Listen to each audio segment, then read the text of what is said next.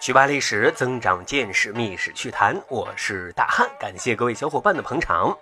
各位，驴应该是这个世界上最悲惨的动物啊！你看啊，无论是谁，只要笨就被骂为蠢驴啊，因为倔就被称为犟驴啊。本事使完了叫黔驴技穷，磨拉完了没有用武之地，就开始卸磨杀驴。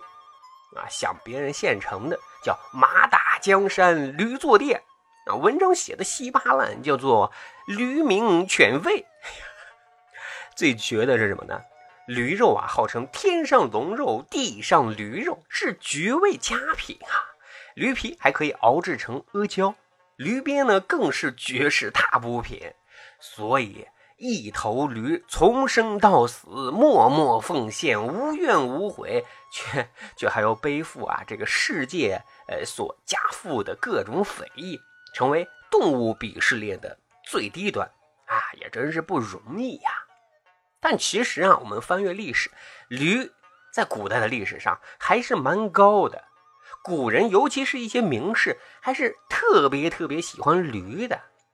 那我们之前节目讲过。说曹丕曾经在建安七子之一王粲的追悼会上，带领众人一起学驴叫，啊，成为经典啊。这就说明呢，驴在当时其实是稀罕物，因此驴叫声也就成为有趣灵魂的钟爱声音啊。无独有偶，西晋时期文学家孙楚，那也是一个喜欢驴、喜欢驴叫，而且还喜欢学驴叫的人。但他这个人啊，因为比较高冷、孤傲、目空一切，唯独呢特别敬重当时的大文豪王五子啊。后来王五子去世了，孙楚呢和宾客就都去吊唁啊。悲伤的气息袭来，大家都潸然泪下呀。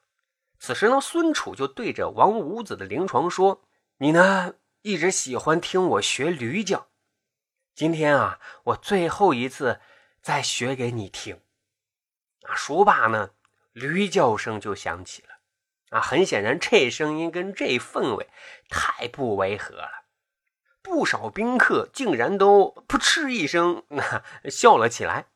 此时呢，学完驴叫的孙楚慢慢的抬起头，看着还笑嘻嘻的这些宾客，不禁说道：“哎，让你们这些人活着，却让这个人死。”世间不公啊！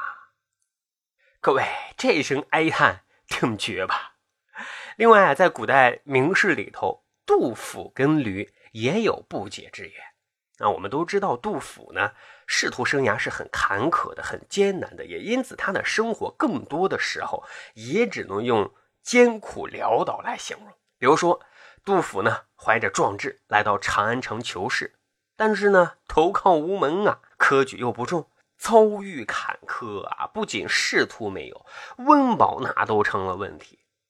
再看此时京城长安的大街上，车水马龙，繁华喧嚣，而落魄的自己骑着驴晃荡在生活跟理想的夹缝当中啊，有时为了糊口，甚至都需要乞讨啊。所以在无奈的困苦当中，他写下了“骑驴十三载”。旅食京华春，朝叩富儿门，暮随肥马尘。各位，你瞧瞧，杜甫混得多惨！当然，这还不是最惨的。三年之后，杜甫呢又写了一首诗，内容是：平明跨驴出，未知是谁门。全门多尊榻，且复寻诸孙。说的是三年来，杜甫还一直飘在长安城，生活上更是揭不开锅了。但是为了生活，为了追求自己的理想，他不得不一大早骑着毛驴出门，到他家境也不富裕的亲戚家去蹭饭吃，糊口是此时杜甫最基本的诉求。各位，你想想，当时杜甫呢已经四十二岁了，一位壮年男子吃不上饭，还要靠亲戚去救助，而且这个亲戚也不富裕，你说这是一种怎么样的心酸啊？但好在在杜甫最艰难的这段京漂的日子里，始终还有一头啊小毛驴的陪伴。不过再后来，安史之乱爆发了，大唐王朝崩塌了，唐肃宗任命杜甫为左拾遗，杜甫终于有了施展才能的机会啊。不过他的日子却更加艰苦了。他说：“自从关马送还关，行路难行色如疾。”我贫无城，非无足；昔者相过，今不得。东家见驴，许借我，泥华不敢齐朝天。啊，说的就是，本来呢，朝廷给杜甫啊，呃，配了官马，但是因为平叛的缘故，杜甫又发扬风格，把自己的马献给了公家。那结果呢，自己穷的连驴。也买不起，只好朝东邻啊借了一头驴外出公务。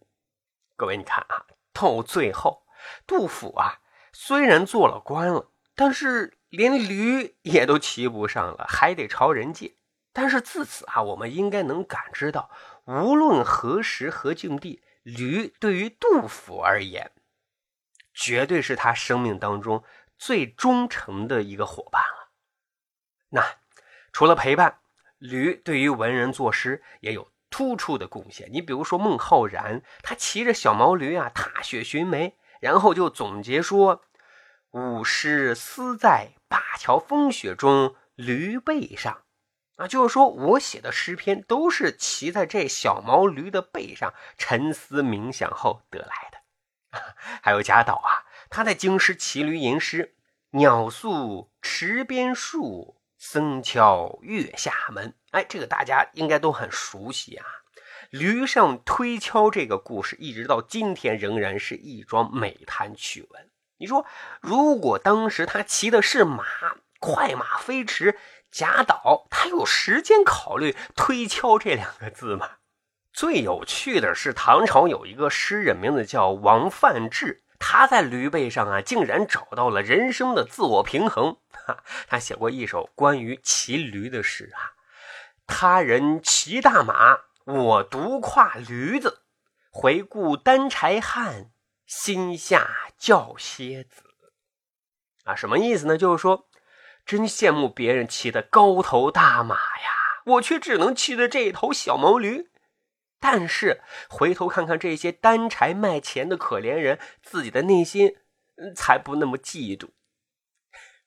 你看啊，在驴的身上，不仅做出了诗，还找到了人生的平衡点，也是一绝绝子呀！啊，总之呢，驴无疑是忠诚的，是默默奉献的。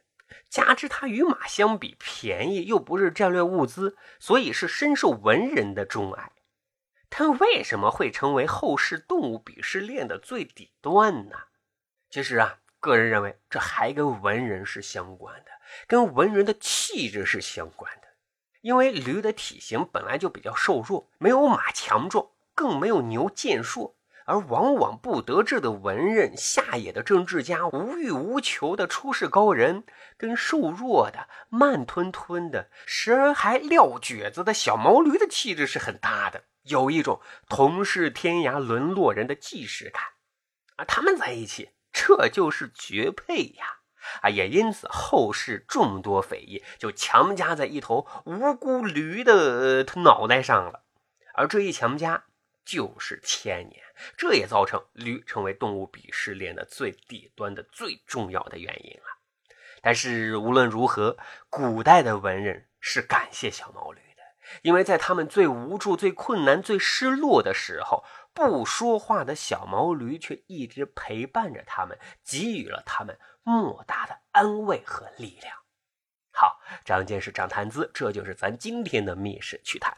如果您没有太多的读书时间啊，欢迎大家加入大汉的洗米团，每周都会私家分享五篇以上的私家读书笔记，还能免费畅听密室趣谈所有的付费节目。加入的方式呢也很简单，点击密室趣谈的主页面，在上方寻找加入洗米团，就可以加入到大汉的这个洗米团了。感谢各位小伙伴的捧场，咱这期节目就是这样，感谢收听，下期咱再会喽。